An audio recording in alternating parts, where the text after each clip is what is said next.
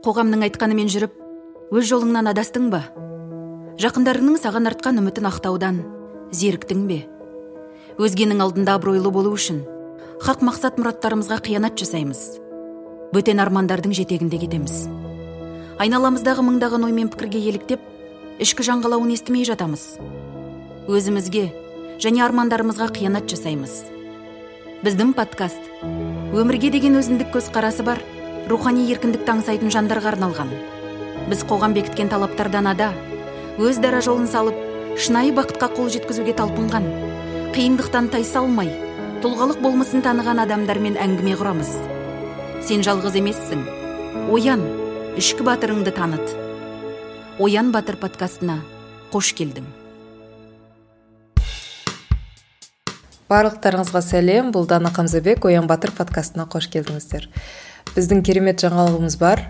Find your be подкастының жеке мерчі жарық көрді. Сіздер оны сайтымызда көре аласыздар. Find your be логосы символикасы бар футболкалар худи сөмке бар сіздердің таңдауыңызға ә, берілген.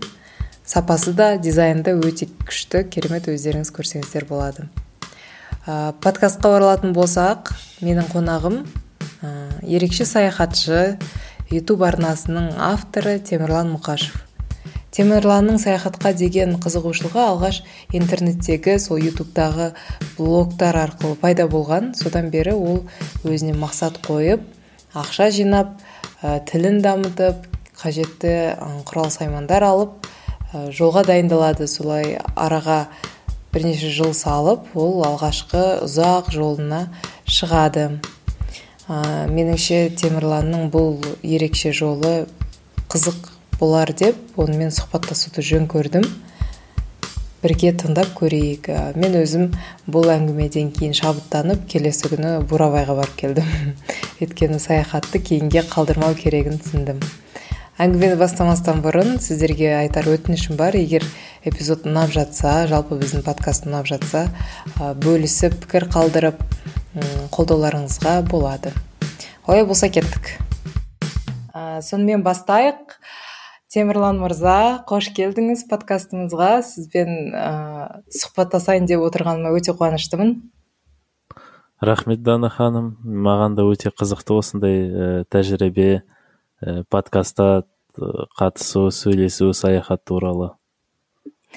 Ә, мен бір қызық нәрсе айтайын. Мен осыдан бір ай бұрын ә, сізді алматының хостелдарының бірінде көргенмін. Сіз алматыда болдыңыз ғой иә? Болдым иә. ә, сол хостелдарда өте таңғы ерте уақыт болды. Сонысын мен ә, хостелдан шығатын уақытым болды.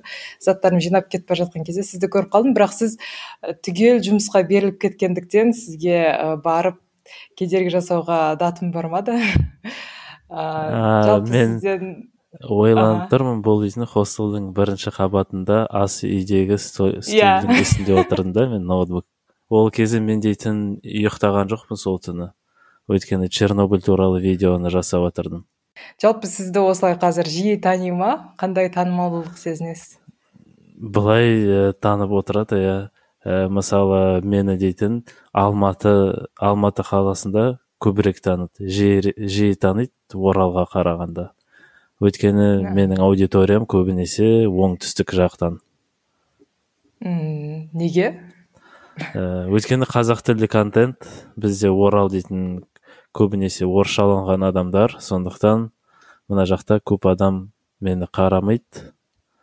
Ә, көбінесе қызылорда ә, тараз шымкент ақтау атырау жақтан көп қарайды мені. Қарақалпақстаннан. Қазақ тілді контентті сол ә, сол жақтың адамдары көбірек қарайды. Қызық. Ә, мен сізді негізі шақырған кезде әрине бірінші саяхатшы ретінде қызығып шақырып отырмын ә, подкастқа. Бірақ ә, мен білем сіз жай саяхатшы емес сіз қазір енді саяхатқа шығып жүргендер көп қой. Ә, мен сезген бойынша сіз саналы түрде оны бір өміріңіздің бөлшегі ретінде арнайы шешім қабылдап саяхаттай бастаған сияқтысыз. Дұрыс па дұрыс емес па? Маған сіздің осы ә, саяхатқа келу жолыңыз қызық болып тұр. Бөліссеңіз. Жарайды бастайық содан. Былай ә, кішкене ұзақ болып кетеді. Бұл дейтін ә, 2014 жыл мен үшінші курс колледжде оқып жүрмін. Ә, және сол кезде мен дейтін бірде бір ә, саяхатшы блогерларды білмеймін де сосын жай ғана ютубқа жазып қоям. Ә, путешествие деп сол кезде ә, goodbye normals деген каналға тап болам. Бұл дейтін мәскеуден бір 24 жастағы жігіт. Ә, және оның бірге жұмыс істейтін банкта жұмыс істейтін бір ә, коллегасы екеуі алады да үш жылға трипқа кетеді солай саяхатқа. Менде сол кезде дейтін ә, басымда үлкен ә, шок болды. Қалай бұл дейтін мен ойладым саяхатқа тек қана турмен баруға болады.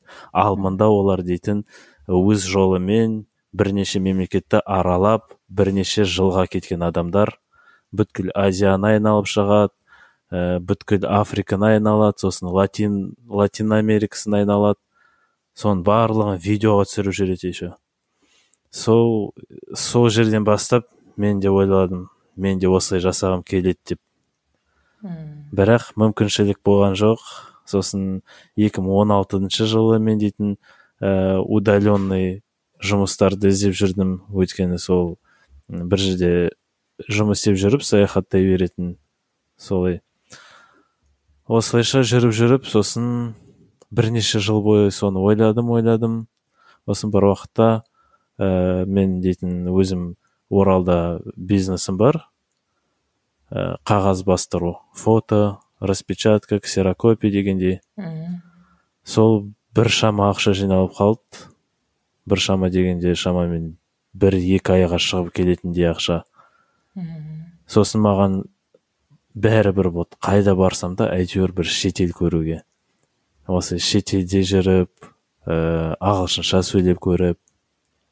Сосын мен ә, жоспар құрдым ә, ағылшын тілін үйрену негізі саяхатқа шығу дейтін асығыс болған жоқ барлығын ойластырып қойдым. Ә, бір жылдың ішінде ә, ағылшын тілін үйренемін. Сосын камераларды сатып аламын. Сосын жайлап бір жаққа шығармын деп. Осылайша ә, бір жылы бойы курсқа барып жүрдім ағылшын тілінен. Бірақ ойладым мен бастамас бұрын егер мен бір жыл баратын болсам курсқа қатысып онда мен дейтін ағылшынды жүз пайыз біліп қоятын білетін боламын деп ойладым. Бірақ олай емес екен. Небәрі тек қана өзімде де фундамент болған негізі ағылшын тілінде. Бірақ небары тек қана андай сөйлеу деңгейіне жеттім. Сосын ә, GoPro сатып алдым өзіме. Сосын бір ұзақ уақыт бойы жос шығам шығам деп жүргенде ә, ноутбугым сынып қалған. Оны сосын гарантиямен ә, ремонтқа тапсырдым. Оған екі ай кетті тағы да болмай қалды шығатын. Шығар алдында бір уже билет сатып алайын деп жатқанда солай сынып қалып еді. Сосын ноутбук келгесін бір ай кідіріс жасап ойланып ойланып ақыры билет сатып алдым. Ә, ол қашан болды алғашқы рет? бұл дейтін екі мың он тоғыздың қазан айында болды қазанның басында. Сол кезде мен дейтін ә, билет сатып алдым. Барлық маршруттарды қарап қойып ә, тіпті балидан хостелді да брондап қойдым. Алдын ала. Ә, ең тиімді жол бұл дейтін ә, оралдан а, мәскеуден алматыға алматыдан куала лумпурға куала лумпурдан балиға деген рейс. Осындай. Сондықтан орал оралдан мәскеуге дейін жеттім. Орал мен мәскеу бір біріне жақын былай қарағанда. Солай самара арқылы сосын мәскеуден қайтып оралға қайтып келдім. Мә қазақстанға қайтып келдім алматыға. Ол жерде шамамен бес сағат ә, пересадкадан кейін ә, алматыдан куала лумпурға ұшып кеттім. Куала лумпурда 12 сағат пересадка болды. Ә, ешқайда шыққан жоқпын тек қана сол әуежайдың ішінде жүрдім. Өйткені қорықтым шығуға. Мүмкін рейстен қалып қоям ба деп. Сосын куала лумпурдан балиға ұштым. Сосын балидан бір тап болдым. Сол кезде өте сондай үлкен ә, шокта иә. болдым. Шетелде наконец то шетелде жүрмін деп. Әйтпесе куала лумпурда жүргенде ондай сезім болған жоқ. Мен дейтін ешқайда шыққан жоқпын. Бір жай ғана ә, сауда үй сияқты үлкен аэропорттың ішінде жүргендіктен.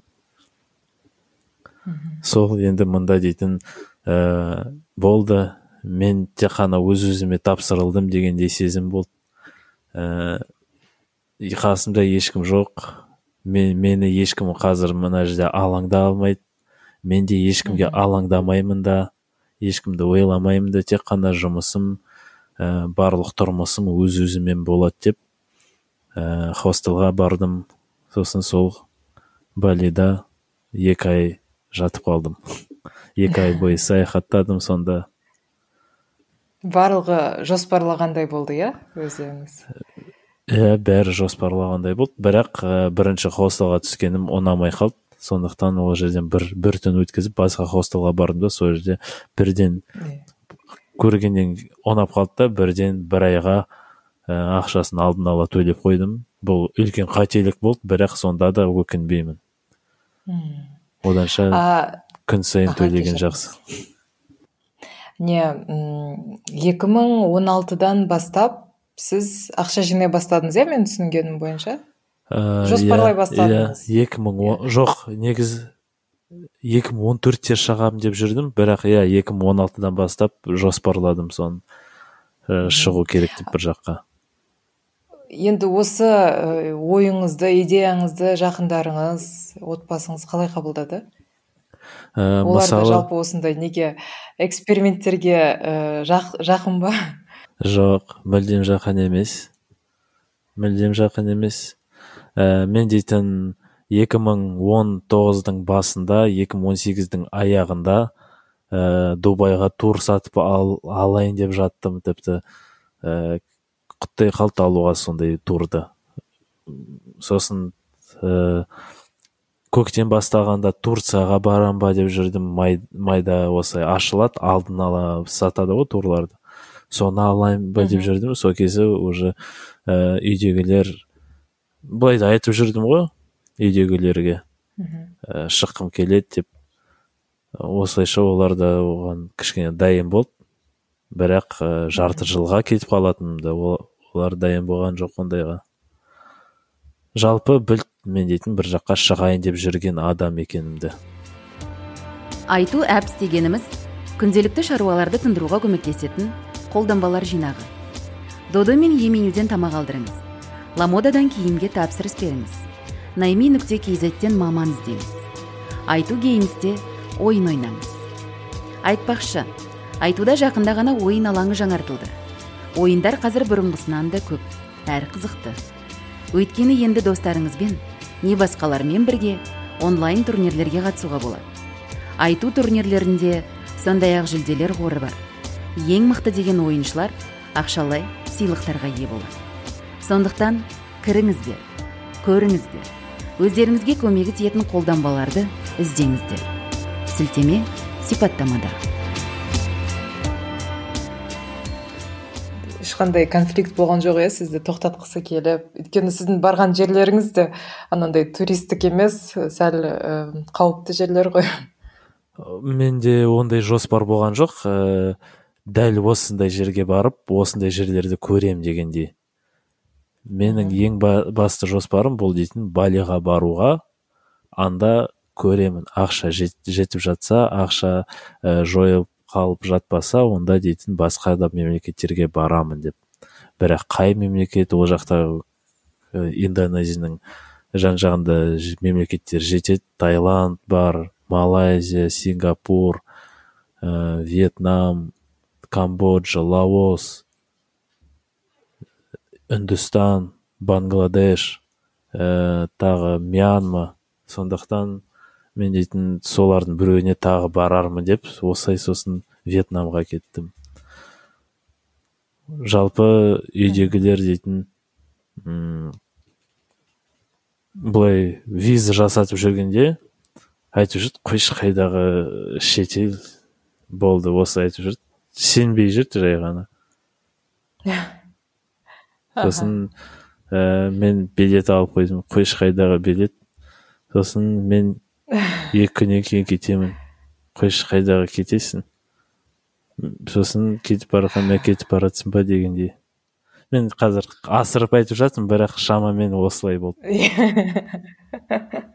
Иә елестетіп кеттім ғой. Жалпы саяхат ә, саяхат үшін енді сіз еш, нәрсеңізді аямапсыз иә? Өзіңіз өте батыл түрде жолға шығыпсыз. Ол неге сізге не береді жалпы саяхат? Әлде сол бірінші рет болған соң тек барғыңыз келді болды солай барлығыңызды салып бара бердіңіз ба? Жалпы мен дейтін ә, ә, саяхатшы блогерларды көп қарайтынмын. Сондықтан былай енді ондай қатты күтпеген жағдай болған жоқ. Барлығын алдын ала елестетіп қойдым да қалай болатын көрдім да қалай болатын мысалы біреулер түсіреді видеоларға видеоларына қалай олар виза жасатып жатыр ә, қалай ұшаққа отырып жатыр қалай басқа мемлекетке қонып таксиге отырып немесе маршрут автобустарға отырып ә, қалаға жетіп ә, қонақ үйге орналасып сосын шығып тамақтанып жүрген соның барлық тұрмыс жағдайсын жағдайларын көргендіктен мен дейтін ондай дайын болдыңыз иә. дайын болдым иә. Сосын үндістан туралы видеоларды көп қарадым. Сондықтан маған ондай ә, ауыр болған жоқ үндістанды көргенде сондай ласт жерлерді. Керісінше қызық болды соны өз көзіммен көрсем ғой дегенде а жалпы жалғыз саяхаттаудың көбі білмейтін қандай тұстары бар? Немесе өзіңіз күтпеген қандай жақтары бар? Так ол дейтін жалғыз саяхаттау. Мен естідім бір адамдардан? Мен жалғыз саяхаттауды армандап жүрмін дегенді. Ә, бұл саяхатшы адамдар мысалы бірақ үнемі біреулермен саяхаттайды. Жалғыз болғым келеді басқа мемлекетте қалай бол деп. Сосын мен ойлап қоямын біреулер армандап жүрсе жалғыз саяхаттауға мен дейтін үнемі жалғыз саяхаттаймын. Жалпы ол адамға байланысты деп ойлаймын кейбір адамдар меніңше ә, әсіресе экстраверт адамдар жалғыз саяхаттауға қиын болатын болар өйткені олар ә, жалғыздылықты сезіне бастайды ә, қасына ә, общение жетпей жетпей тұрады дегендей мысалы мен өзім. Иә. интроверт болғасын маған өте ыңғайлы жалғыз саяхаттау бірақ мен ә, біреумен саяхаттап көрмеппін де. Сондықтан ол жағын да білмеймін қалай екен біреумен саяхаттаған қасында бір адам үнемі жүргенде. Жақсы. Ә, жалпы енді бағанадан бері батылдық батылдық туралы сөйлесіп отырмыз ғой. Сіздің осы тәжірибеңіздегі ең ессіз әрекетіңіз қандай? Өзіңізден ол батылдықты күтпеген жағдай сондай болды ма? Ә, меніңше бұл дейтін андай кедей аудандарға бару деп. Сол сияқты. Мысалы мумбайдың кедей ауданына бару делидің кедей ауданына бару. Бірақ ә, сосын түсіндім үндістер ондай ә, қызу қанды емес жұмсақ адамдар ә, және ол жақта жалпы қауіпсіз екенін түсіндім. Қазір мүлдем басқа заман заманның әсері тиіп тұр. Егер қазір мысалы тоқсаныншы екінші жылдар болса ә, мен сенімдімін ол жақта қиын болады деп. Тіпті олар өздері де айтты тоқсан жылдары мында ә, қауіпті болды. Қазір заманауи ә, гаджеттер ә, ғасырында бұл дейтін адамдар басқа өзгеріп кетті деп. Жабайылық ондай жоқ иә сосын каирдің кедей ауданына бару мен үшін батылдылық болды бұл ә, арабтар біріншіден олар қызу қанды адамдар деп танимын мен оларды. Иә. Yeah. сондықтан тіпті ол жақта қауіпті сәттер де болды ә, камераны көрген бойда бірден айқалап сөндір камераңды ал камераңды деп немесе жақындап сен неге түсіріп жүрсің кімсің сен не істеп жүрсің мұнда дегендей сұрақтар қойды. Кәдімгі тұрғылықты халық па? Иә сол жердегі. жоқ жоқ сол жердегі адамдар сол көшенің тұрғындары. Сосын? Осылай мені бір рет ә, видео түсіріп жүргенде бір әйел адам жай ғана сұрады не істеп жүрсің деп. Сосын қасына өтіп бара жатқан адам көрді неге мына екеуі сөйлесіп тұр? Мысалы немесе танысы ма ананың тоже жақындап келіп сұрады не болды дегендей. Сосын тағы екінші үшінші төртінші бесінші алтыншы адам солай. Бәрі мені қоршап алып сұрады не істеп жүрсің? Оларға жеткізу қиын видеоблогинг дегенді. Мен жай ғана видеоблогермін жай ғана видеоға түсіріп жүрмін. Болды. Басқа ештеңе істеп жүрген жоқпын. Мысалы осылай айту оларға өте қиын. Түсінбейді ондайды. Сондай кезде енді қорқыныш сезімі болған шығар иә? Әрине болды. Қорқыныш үнемі болады. Мысалы ә, неде мумбайда бір балдарға жақындадым жерде отырған. Тату жасап отыр ма? Бұл видеода бұл сәт бар.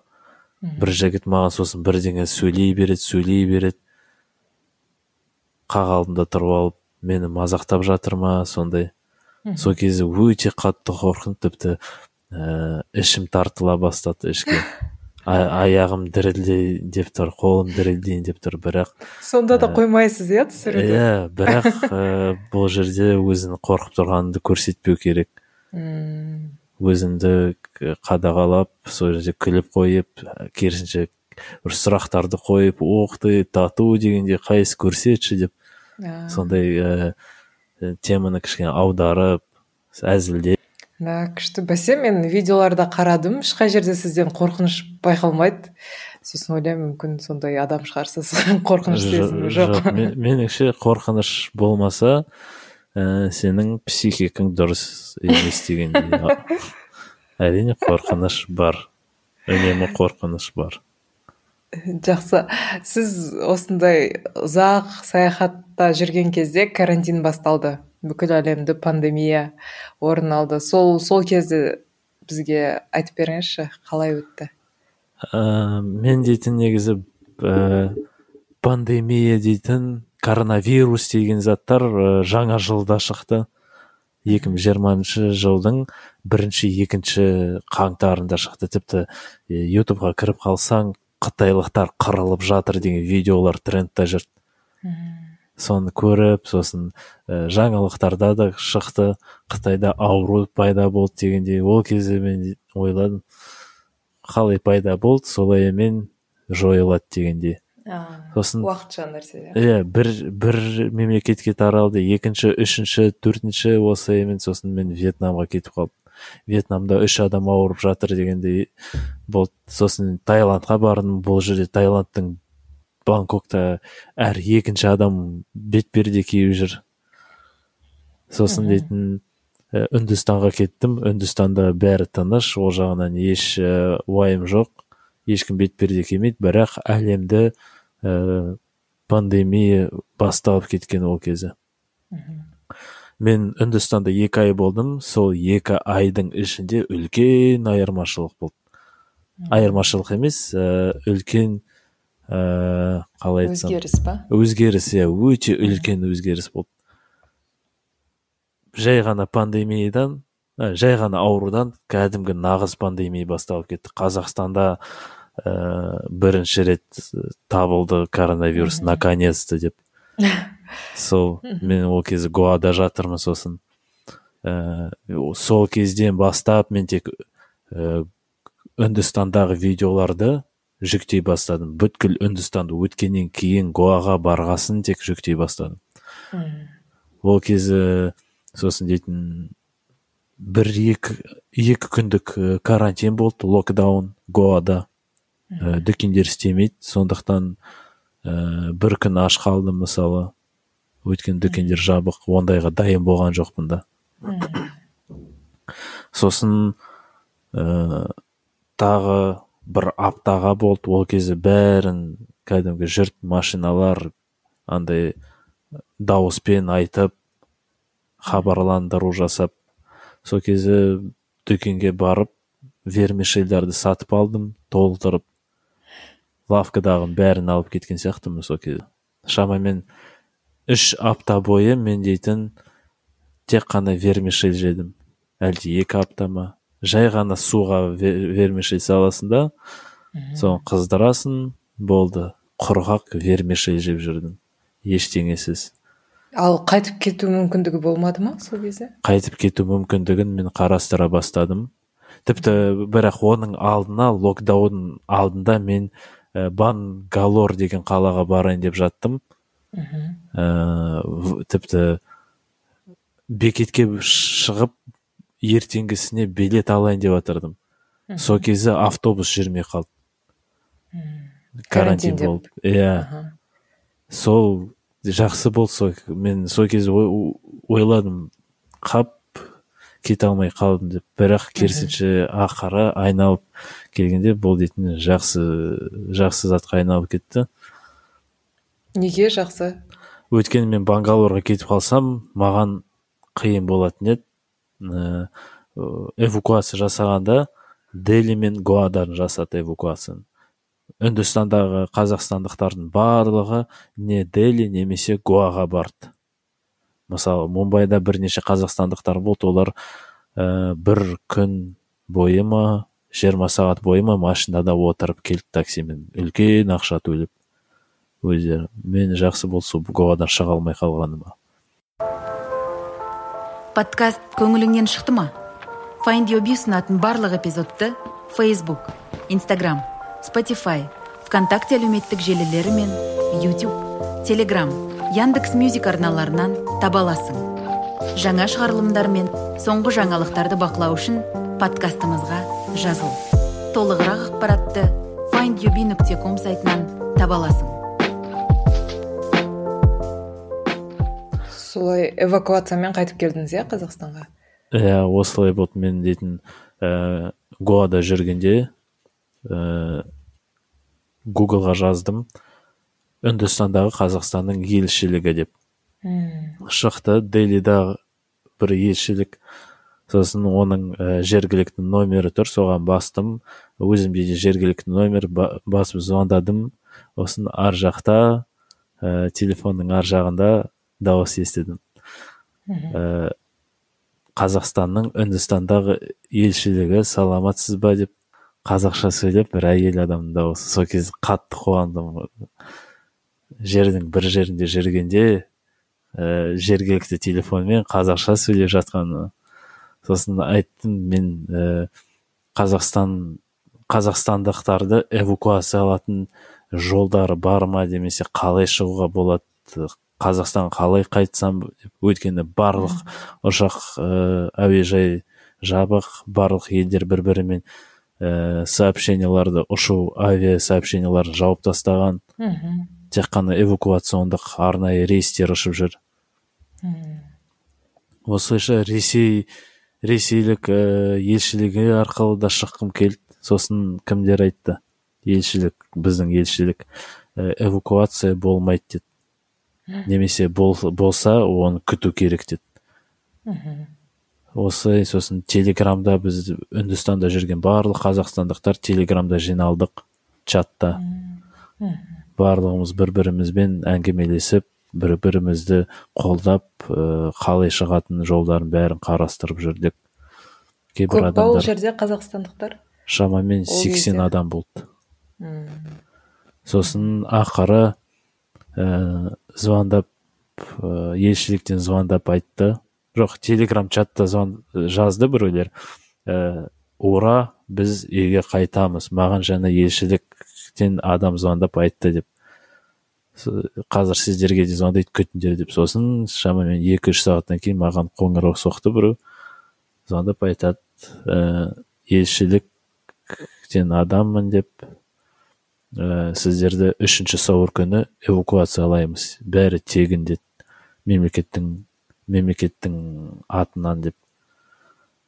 Осылайша сосын ә, үш күннен жоқ шамамен төрт күн болды эвакуация күніне дейін. Сосын әлі сол вермишель жеп жүрген кезім. Ақыры сол күн күнде басталды мен дейтін ол кезде видеоның бір видеоның артына екінші видеоны жүктей беріп отырдым. Күн түн бойы видео монтаж жасап. Сосын осылаймен ә, таксиге отырдық. Үшінші сәуір күні. Алдын ала чаттағы адамдармен келісіп кім менің ауданымда болды солармен бәріміз бірге жиналып бардық. Әуежайға әуежай бос ешкім жоқ. Айтпақшы бұл туралы видео бар. Үндістаннан эвакуация деген. Сол сосын таразға келдік ұшып келдік. Сол жерде 14 күн бойы карантинде болдық. Иә. Қуандыңыз ба? Қазақстанға келгенде. өте қатты қуандым иә әсіресе қазақстандық ә, заттарды көргенде мысалы қазақстандағы тіпті ә, әжетхана қағазын көргенде кәдімгі ортасында тесігі жоқ. Толық бүтін жабық сондай қағаз. Сосын розеткаларды көргенде жай ғана қарапайым розетка екі вилка бір вилка екі кіретін андай түсініксіз бірдеңелер емес үндістандағыдай бүткіл азиядағыдай. Сосын тамағына ең бастысы қуандым. Оған қоса бізде бір бөлме екіге бөлінеді. Сонда төрт адам жаттық. Үшеуі де вегетарианец. Олар дейтін андай тамақтардың еті бар тамақтар немесе сүттен жасаған тамақтардың бәрін маған беріп жүрді соның бәрін өзім ә, таңғыға ә, таңғыға төрт порция обедке төрт порция кешке төрт порция осылай жүрдім бізде қазақтарда андай сөз бар ғой көп білгеннен сұрама көп көргеннен сұра деп. Сіз өзіңіз қалай өзгердіңіз? Ә, төрт ай бойы шетелде жүрдіңіз иә? Сол карантинге дейін дейік. А алты ай даже? Иә. Сол кезде өзіңіз күрт өзгердіңіз деп айта аласыз ба? Көзқарастарыңыз? Ә, қатты өзгердім деп айта алмаймын. Оны тіпті үйдегілер де айтады ә, мен сөйлесіп жүрген ортам да айтады. Ондай тек қана өзгергенде ә, сыртымнан өзгердім.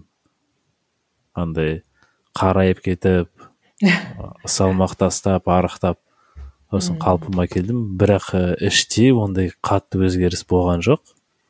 Ә, тек қана ә, андай көзқарас өзгеріс болмаса мысалы ә, кімдерде қалай лгбт адамдары болады ғой.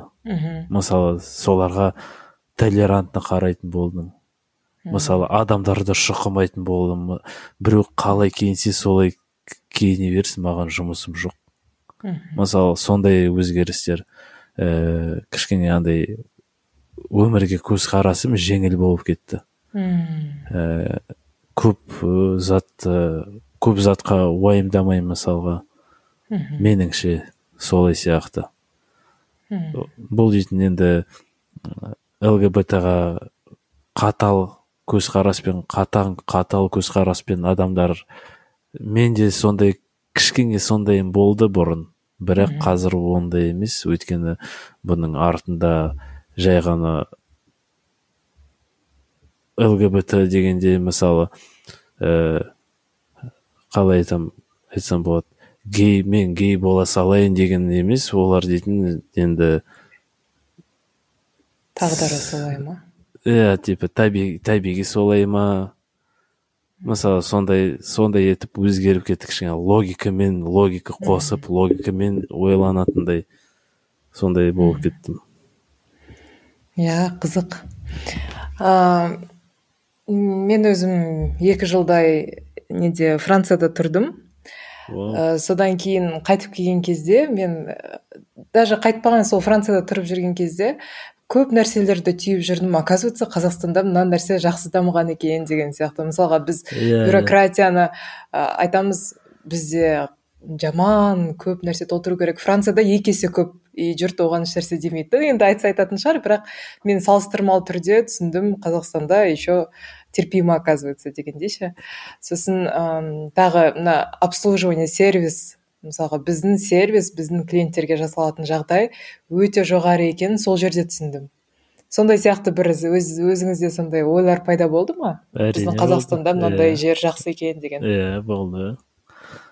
Ә, мысалы қазақстан андай электрондық ақша жағынан ә, впереди планеты все деуге болады мысалы ана каспи перевод деген бір жерде картамен төлей салу qr код деген сияқты иә ә, мысалы мысырда ондай жоқ үндістанда да ондай дамымаған қиналып қаласың ана жақта сдача іздеп дегендей.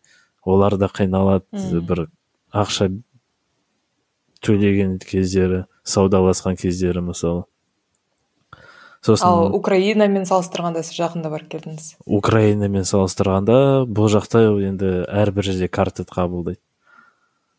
Мхм. Украина ол жағынан дамыған иә. Сосын бізде интернетіміз ап арзан екен мысалы басқа мемлекеттерде айына жеті мың бес мың тіпті он мыңға дейін жетіп тұрады теңгемен қарағанда. Ал бізде тарифтар дейтін бір айына шамамен екі мың үш мың. Тіпті одан да арзандары бар. Иә. Сосын ә, андай жағынан мысалы каирда мен испан азаматымен хостелда жаттым. Сол маған айтты мысалы испанияда ә, өте ковид жағынан логикаға сыймайтын заттар көп дейді. Мысалы сен дейтін бір қаладан екінші қалаға шыға алмайсың дегенде ол өзі барселонанікі ә, пцр тест бір мың жарым бір жарым мың евро тұрады. Ба. Бізде отыз ол енді басталып жатқан кез ғой иә? Жоқ осы ақпан осы жылдың ақпаны. Үнемі бірдеңені айтсам я хочу мен мен қазақстанға барғым келеді деп қалады. I want to go to kazakhstan деп. Солай өте былай қарасаң мысалы андай қазақстанның минустары бар ғой. Осы жоғарыда тұрған бәрімізге айқын. Ондай тек қана бізде емес екен басқа мемлекеттерде солай. Бірақ бұл себеп емес. Иә. Алға дамымауға бұл проблемаларды шешпеуге. Жақсы. Өзіңіз туралы айтып беріңізші бір жерден көріп қалдым сіз орысша мектеп орыс мектебінде оқыпсыз иә? Жоқ. Жоқ? Ол значит комментаторлар өтірік жазды қазақша оқыдыңыз иә? Ә, балабақшада қазақша балабақшада болдым. Қазақша мектепте оқыдым қазақша колледж қазақша универ бәрі қазақша. А өйткені тағы сіз өзіңіз бір жерде айтқансыз мен қазақ тілімді дамыту үшін көп кітаптар оқимын деп содан иә. ойлағанмын ғой мүмкін өзіңіздің тіліңіз қазақ тілі емес ана тіліңіз мүмкін орыс тілі шығар деп ойладым да. Енді қазір дейтін бәрі бізде орысша ғой мысалы телефон ноутбук компьютер. Ғаламтор бәрі орысша. Сосын оралда орысшаланған адамдар көбінесе біреулер менімен келіспеуі мүмкін бірақ ә, менің ойымша бұл дейтін менің пікірім бойынша бұл орал өте қатты орысшаланған. Қазақтар қазақша білмейді мысалы. Солай сондықтан ә, мен қазақша оқығанымен де ә, тіл байлығым меніңше кедей сияқты қазақ тілінен. Мен ә, мойындаймын орыс тілін қазақ тілінен де жақсы білемін және бұған мен мәз емеспін. Сондықтан мен қазір ә, бір оқпен екі қоянды атқандай дегендей қазақша тек қана қазақша кітап оқимын және өзіме және қызық кітаптар болды дейтін мотивациондық және ә, қызық тақырыбы бар сондай кітаптарды оқып жүрмін. Мысалы қазір қазіргі күні мен дейтін кітап оқып жүрмін мысалы күн сайын. Күніне отыз қырық беттен алматыда жүргенде ә, кітаптарды толтырып сатып алдым да бірге қазақстанға келдім сол а оралға келдім солай осы жақында. Мамандығыңыз қандай сіздің ә, мен юристпін. Колледжде юридический оқыдым. Сосын универде государственное местное управление дегенді бітірдім. Бұл да бәрі қазақша. Бірақ ә, мүлдем оқымадым деуге де болады. Қызық емес. Ә, қателестім мамандық таңдағанда кезінде тоғызыншы сынып оқып жүргендегі грант үшін таңдадыңыз ба? Жоқ грант емес тіпті. Жай кім боларын білмей ә, төрт ағам юридический бітірді апаларым да юридический бітірді сондықтан мен де юридический бара салдым болды. А қазір таңдау болса? Қайсысын таңдайтын едіңіз? Мен дейтін егер қазір тоғыз оқып жүрсем және осындай ойыммен қазіргі кездегі ойыммен жүрсем мен программист немесе журналист таңдаймын.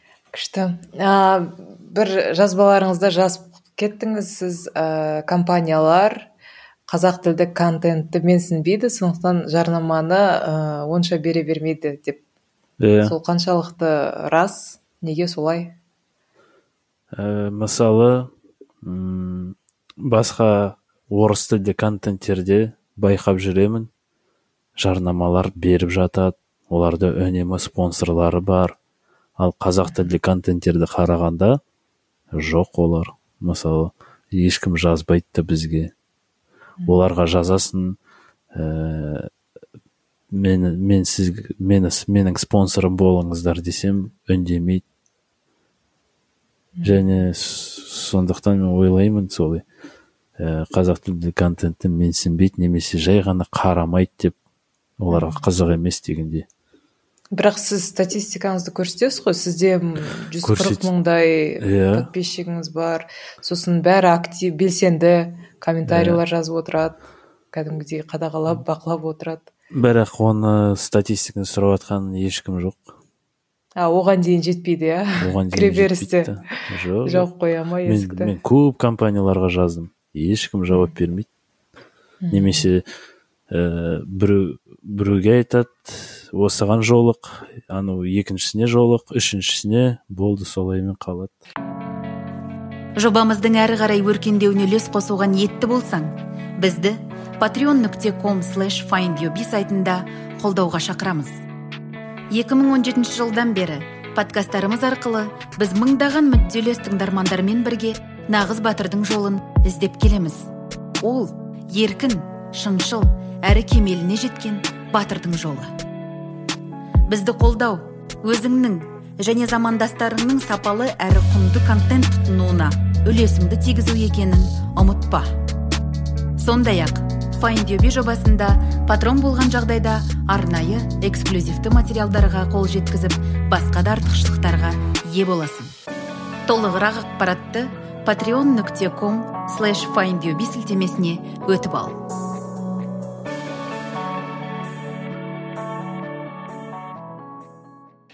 Ә, сол сіздің блогингіңізге келетін болсақ менің байқағаным сізден сіздің көрермендеріңіз өте қалай айтсам екен ақкөңілді ақкөңіл адамдар. Өйткені ә, міндетті түрде мен ойлаймын егер бір ә, видео танымал болып кетсе астында хейт болу керек деп ойлап жүрдім осыған дейін. Сіздің видеоларыңыздың астында тек жақсы пікірлер барлығы ә, несін ақ тілектерін баталарын беріп тілекші болып отырады. Неге олай? Өзіңіз соны байқадыңыз ба? Байқадым иә. Мен мен осылай өзім әзілдеп қоямын. Андай хейтері жоқ блогермін деп. Мысалы ешкім директке жазып yeah. жамандап ондай ешкім жазбайды. Және ә, ойлаймын ондай жазатындай себеп те жоқ хейтер болатындай менде. Сосын ә, енді иә жұлдыздарда да жазады ғой. Шашы дұрыс емес. Иә там киімі дұрыс емес. Әйтеуір бір иә иә. болмайтын нәрсеге тиісіп отыр. Мен сосын ойладым бұл андай обязательный по умолчанию болатын нәрсе деп ше. Егер сіз танымал болсаңыз міндетті түрде хейт болу керек деп. шығып қалатын кездері бәрібір болады. Бірақ ондай қатты емес жай ғана. Болады. Иә жай ғана жазып жатқанда ә, осында түртіп жібереді басқа да жақсы заттарды жазып солай. Мысалы неге киіміңді бір киіммен жүресің дегендей. Ә, сосын ә, көбінесе андай ақыл айтатын ақыл айтатынды жазады. Иә иә. Мысалы тіпті ол хейт емес те иә. Бұл жай ақыл айту маған ақыл айтып жатыр. Андай ғой шамамен ә, тамақ жегенде оң қолыңмен же деп жатады. Кәдімгі сондай. Амандасқанда амандасқанда ә, ассалаумағалейкум деп амандас деп сөйтіп айтып жатады. Иә сосын сол комментарийлардың арасында тағы байқағаным көбі сізді өзінің ә, тұратын қалаларына шақырып отырады ақтауға кел шымкентке кел деп. Солар осы блогингтің арқасында сондай бір тегін машина тегін сопровождение алып көрдіңіз ба? Болды иә. Ондай көп жазады әсіресе қарақалпақстанға көп шақырып жатыр мені. Шымкент түркістанға. Ә, мысалы тараз таразда болғанда мен таразды саяхаттағанда ә, яхия деген жігіт тараздық маған жамбыл облысын айналып видео түсіруге өз машинасын тегін берді екі күнге. Жай ғана маған сен, сенді де өзі айтты кел таразға кел жамбыл облысын таразын түсіршейші деп. Мен саған көлік жағынан өз машинамды беремін деоматизм бар деп. Осылайша мен сосын ешқандай жарнама керек емес шын көңілден иә? ештеңе керек емес. Жай ғана мә кілт отыр да жүре бер деп. Жалпы сіз анализ жасайсыз ба өздерің өзіңіздің көрермендеріңіздің арасынан? Қандай ә, контент оларға көбірек ұнайды не сұрайды не ұнамайды дегендей? Ә, былай өзім байқағаным бойынша оларға дейтін көп ә, андай закадровый голоспен ақпарат айтқан ондай көп ұнамайды. Блог емес оларға влог көп ұнайтын сияқты. Қалай мен жай ғана жүрем сөйлеп анда жүрем мында жүрем видеоға түсіріп андай ә, нарезкаларды қойып қойып өз дауысымды қосып солай сөйлеп ақпаратты айтқан осы жердегі жергілікті ақпарат айту туралы мысалы мында ә, украинаның теңге украинаның гривнясы теңгеге қарағанда осындай мына жақта осындай адамдар тұрады. Бір қызықты фактыларды айтқанда солар қызық емес сияқты өйткені көбі жазады солай. Одан жай ғана жүршеш бұрында қалай түсірдің солай түсіре бер дегендей. Бірақ ә, мен сенемін ә, осы жаңа форматымды закадровый голоспен ары қарай жүргізе берсем олар үйреніп қалады деп. Ә, жалпы бір видеоны жасауға қан, қанша уақытыңыз кетеді? Негізі шамамен күніне жеті сегіз сағат екі үш күн. Ерекше видеолар болса чернобыль сияқты бір апта уақыттай кетеді. Күніне кәдімгі толық жұмыс уақыты сияқты. Жеті сегіз он сағат бойы компьютер алдында отырып оны бірінші барлық ә, телефондағы видеоларды компьютерге жүктеп оның барлығын сорттап қарап шығып керек, керек еместерін кетіріп сосын кішкентай сони камерадан кадрларды тап солай қарап шығып сорттап сосын ә, үлкен камерадан қарап шығып сосын дрондағысын бәрі сол бір күн алады.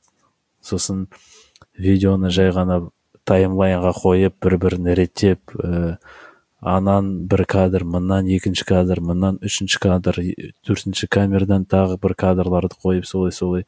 Тағы бір күн өтеді. Үлкен видеоны жасағанда сосын ә, закадровый голосқа ә, мәтін жазып оны тексертіп қате бар ма қате жоқ па дегендей ә, қайтып жазып оны сосын озвучка жасау керек. Солай көп уақыт алады негізі.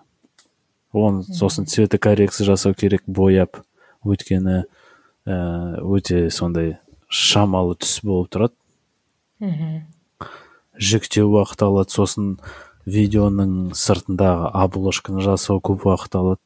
Ол жерде менде жай ғана бір фото болып тұрса да оны мен кәдімгідей фотошопта шұқып шығамын бәрін. Иә.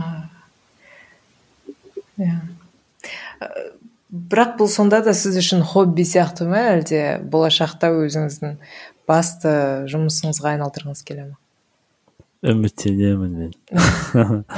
Өте қатты үміттенемін. Сол ә, менің басты жұмысыма айналып кетеді десем. Жалпы білесіз ба өзін өзі ақтау үшін каналда қанша подписчик болу керек немесе қаралым болу керек? Өзін ақтау үшін енді спонсор керек жүз пайыз. Былай ақтамайды иә? қазір мен дейтін мысалы ақтап жатқан жоқ ол.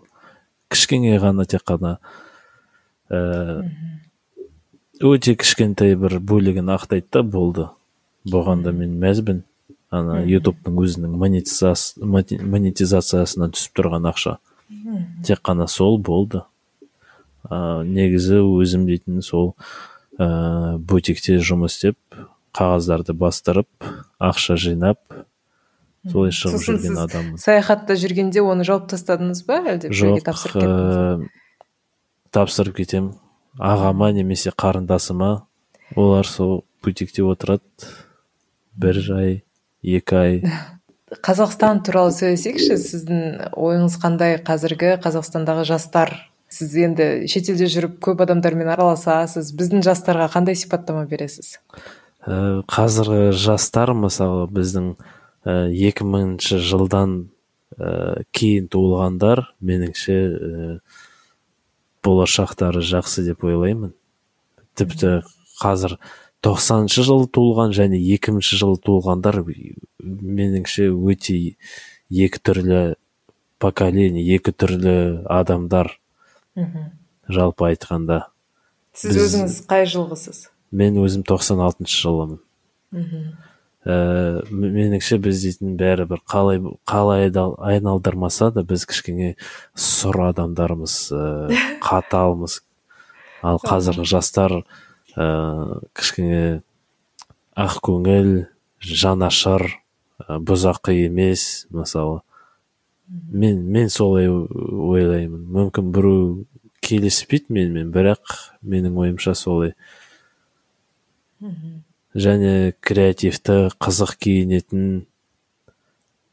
э, олардың тіпті кейбір тик токтағы видеоларын көріп қалғанда түсінбей- қи- түсіну өте қиын болып тұрады бірақ күрделі видео бес секундтың ішіне сыйдыртып жібе- жіберетіндері бар. Мхм күрделі мағынаны жақсы.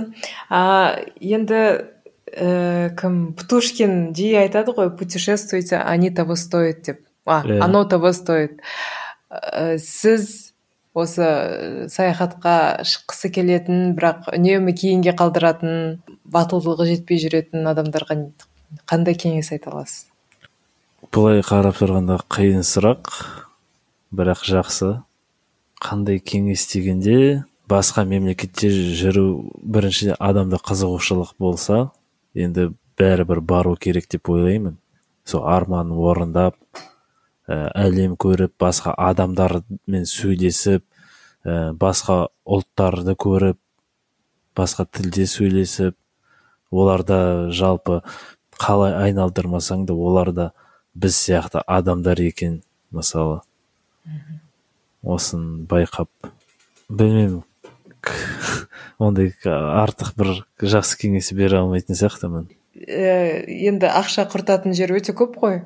Иә солардың арасында саяхатқа неге ә, ерекше көңіл бөлу керек қалай ойлайсыз? Меніңше адам жай ғана шетелге шығып келу керек шығып көру керек.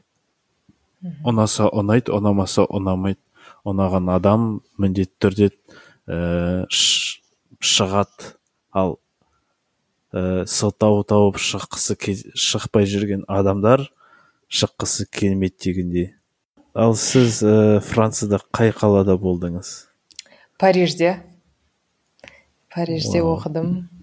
Сосын польшада оқыдым бір семестр. Сосын сіз бір неңізде айтып кеттіңіз европа маған қызық емес өйткені барлығы бір біріне ұқсайды деп. Мен Иә. сізбен толық келісемін иә. Европаның қай қаласында жүрсем де бір бір европа сияқты сезіледі а менің тағы бір маңызды сұрағым бар еді осыған қатысты.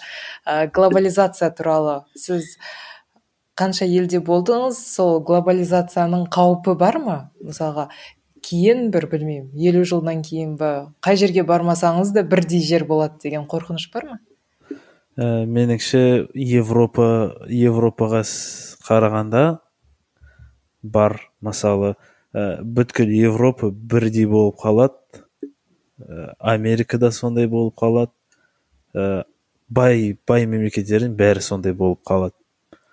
Бай мемлекет бұл тіпті африкадағы бай мемлекет те европаға ұқсас болып қалады. Европа африкаға африкаға ұқсас болып қалады. Яғни айтқанда бәрі бір біріне ұқсас болады. Бірақ кедей мемлекеттер үнемі ерекше болады меніңше. Өйткені бұл жерде ә, нағыз адамның ұлттың дәстүрі сақталып қалады. Әр ұлттың дәстүрі ерекше болып келеді ғой мысалы. Тап солай сақталып қалады сондықтан ерекше болып көрінеді. Ал неге солай қалай ойлайсыз? Неге байлық дәстүрдің жойылуына әкеледі? Өйткені меніңше комфорт ба- байлық болған жерде енді комфорт болады ал комфорт бір біріне ұқсас. Барлық жерде бір техника барлық жерде бір тұрмыс бірдей интерьер дегендей бірдей ә, сырттағы көшедегі ә, урбанизация бәрі бірдей иә. Сондықтан солай ал әрбір кедей мемлекетте тұрмыс жағдайлары әртүрлі әр ұлтта мысалы климатқа байланысты біреулер бамбук қолдаса бізде бамбук жоқ мысалы. Бізде бамбук өспейді пальманың жапырақтарын қолданады бізде ондай жоқ. Сосын ә, мысалы бізде бардағы оларда жоқ дегендей осылай өте әртүрлі болып қалады. Ал байлық болғанда байлық бар жерде тұрмыстағы қолданатын, қолданатын заттар ә, тәсілдер бәрі бірдей меніңше. Иә. Бәрі ыңғайлы бәрі бірдей. Күшті ерекше ой екен ойланып көрмеппін бұған дейін. Бұл дейтін енді ә, саяхатқа шықпас бұрын оны байқадым мен. Ә, әртүрлі саяхат блогерларды көргеннен кейін. Иә тіпті нені айтады ғой? Меню. Ә, кедей елдердің менюі әркелкі болады деп. Соған Иә. мысалға африкадағы даже индияның тамақтары ерекше болады да әртүрлі. Олар жапырақтан да мың түрлі тамақ жасай береді дегендей ше. Сол иә иә. сол да бір себебі шығар мүмкін. Әм, күшті. Ә, қалай ойлайсыз қазақстан шын мәнісінде туристік елге айналу потенциалы бар ма? Туристік елге айналу потенциалы әрине бар. Бірақ ә, қазір билікте мысалға ол жағынан еш қызығушылық жоқ деп көріп тұрмын мен. Өйткені туристік а, қызығушылық болса мына жаққа ә, ақша төлеп тіпті үлкен ірі кинокомпанияларға ақша қазақстан барлық жағдай жасайтын еді. Ә, кино түсірсін деп қазақстанда. Өйткені қай жерде үлкен ә, киноларды түсірсе сол жерге туристический бум келеді мысалы. Көп турист келеді. Ерекше жерді көріп кинодан көріп мысалы. Ал бізде ондай ешкімді шақырмайды да ондай қызығушылық жоқ тіпті дамытпайды да. Бар ғой ғаламторда көп статьялар шығып тұрады. Мысалы ә, неге әжетхана осындай дегендей туристік жерде иә. неге абаттандырылмаған неге вагондар шамалы күйде бұл да енді ә, турист туризмға көмектесетін көлік болып табылады ғой бір қаладан екінші қалаға жету дегендей. Мхм бірақ ә, бұндай жағдай ә, тек қана бізде емес басқа да мемлекеттерде ондай жағдайлар бар жетеді. Иә. жақсы менің сұрақтарым таусылды. Өзіңіз бір нәрсе бөлісемін десеңіз бір оқиғаны. Былайша енді өзімнен қосатын ондай ештеңе жоқ. Өте қызық болды осылай сөйлесуге. Иә маған да қызық болды. Саяхат бірақ аяқтамай тұрып ыыы ісіңіз туралы айтып кетіңізші ол жеке бизнес дегенді ол да бір не ғой. бір әңгіме ғой бөлек. Қалай қалай бастадыңыз? Қалай неге распечатка? Енді өзім фотошопты жақсы білем және бір ә, ағамның досы мені ағамның досында сондай бизнес болған кезінде ол мені бір аптаға отырғызды өзі бір жаққа саяхаттап келем деп. Сол кезде отырдым былай өзім білетін екенмін. Жасай алатын іс екен деп сосын колледжді бітіргеннен кейін сондай бутикті аша қойдым. Өз өзіме жұмыс істейін деп. Ешкімнен ешкімге тәуелді болмайын деп. Сосын нар- жақсы кетті. Енді сол ә, ісім жүріп жатыр. Ондай енді алып баратқан ақша емес ең қарапайым жалақы деуге болады. Мхм. Бірақ өзіңіздің ісіңіз иә? Иә ешкімге тәуелді емессіз иә ең басы былайша айтқанда нан мен сүтке жетеді болды. Енді шетелге. иә. саяхатқа шығу үшін енді біраз үнемдеу керек. Ондай артық шығын өзіме өзім артық шығын жасай алмаймын әйтпесе саяхатқа шыға алмай қаламын дегендей. Иә. Иә мен сіздің қалай саудаласатыныңызды көріп тоже тамсандым. Шын мәнісінде. Әр тиынды не істеп ә, санап үнемдеп енді ол үлкен мақсат үшін ғой түсінікті. Иә сосын мысалы ә, шетелде жүргенде мен бір жақсы жақсы тағамдарды жемеймін. Ең бастысы ә, қарным той тоқ болса болды. Мхм. Тіпті дәмді болмаса да ең бастысы тойсам болды дегендей. Мхм. И арзан және тойымды болса болды деп. Мхм. Иә. Солысымен блогыңыз қызық сияқты. Кез келген адамға сондай ә, мен де бара алады екенмін ғой дегендей үміт сыйлайтын сияқтысыз. Жалпы ә, осы соңғы екі күн бойы мен сіздің каналыңызда отырмын. Өзім шаршап кеттім уже көп елдерге барып келген сияқты ана ақпараттарды қорытамын деп. Иә. Бірақ ә, шын мәнісінде мен ойлаймын бұл өте игі іс. Өйткені ә, өйстіп горизонт ашу дейді ғой. Басқа бір адамға жаңа нәрсені көрсету мынандай жол бар.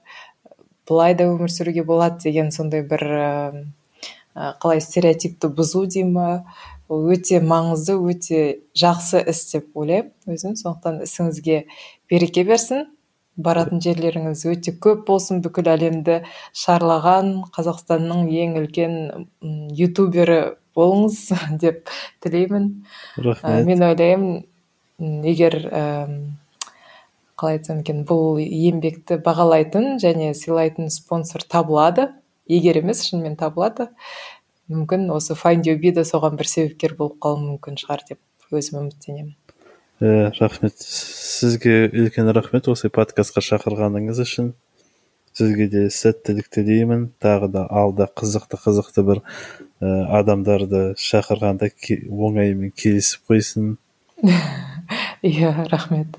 Сол подкасттар көп болсын бұл да былай енді ә, маңызды ә, сфера сұхбат алған адамдарды жақсы тани бастайсың мысалы мхм. жасап жатқан істеріңіз де сондай пайдалы және өте үлкен іс негізі. Міне осымен эпизодымыз өз мәресіне жетті. Тыңдағандарыңызға рахмет. Маған өзіме ә, темірланмен жүргізген әңгімеміз өте ұнады. Өйткені қазіргі біздің ортамызға бұл өте қажет ә, ақпарат деп ойлаймын. Өйткені бізде саяхаттау мәдениеті енді енді дамып келе жатыр. Ал темірлан сияқты адамдар саяхаттың жаңа түрін альтернативті түрін яғни көп ақшаны қажет етпейтін ә, шын мәнісінде адамның дүниетанымын арттыратын саяхаттарды бөлісіп отырады. Сондықтан біз осы эпизод жазғанымызға өте қуаныштымын. Осымен болды. Егер ұнаса лайк басамыз пікір жазамыз бөлісеміз. Сосын мерчіміз туралы ұмытпаңыздар. Сайтымызға кіріп мерчпен таныссаңыздар болады. Сау саламатта жүздескенше сау болыңыздар. Біз өзімізді және өмір сүріп жатқан қоғамды түсіну үшін әңгімелесеміз. Мақсатымыз адамдардың өзіне деген ілтипатын арттыру. Оян батыр подкастын ұнатсаң бізге iTunes google play қосымшалары арқылы жазыл. Фейсбук инстаграм вконтакте және findyourbe нүкте ком сайтында бізбен бірге бол. Подкастымыздың жақсаруына себеп боламын. Өзгеге көмектесемін десең айтюнста өз пікіріңді қалдыруды ұмытпа. Назарыңа рахмет.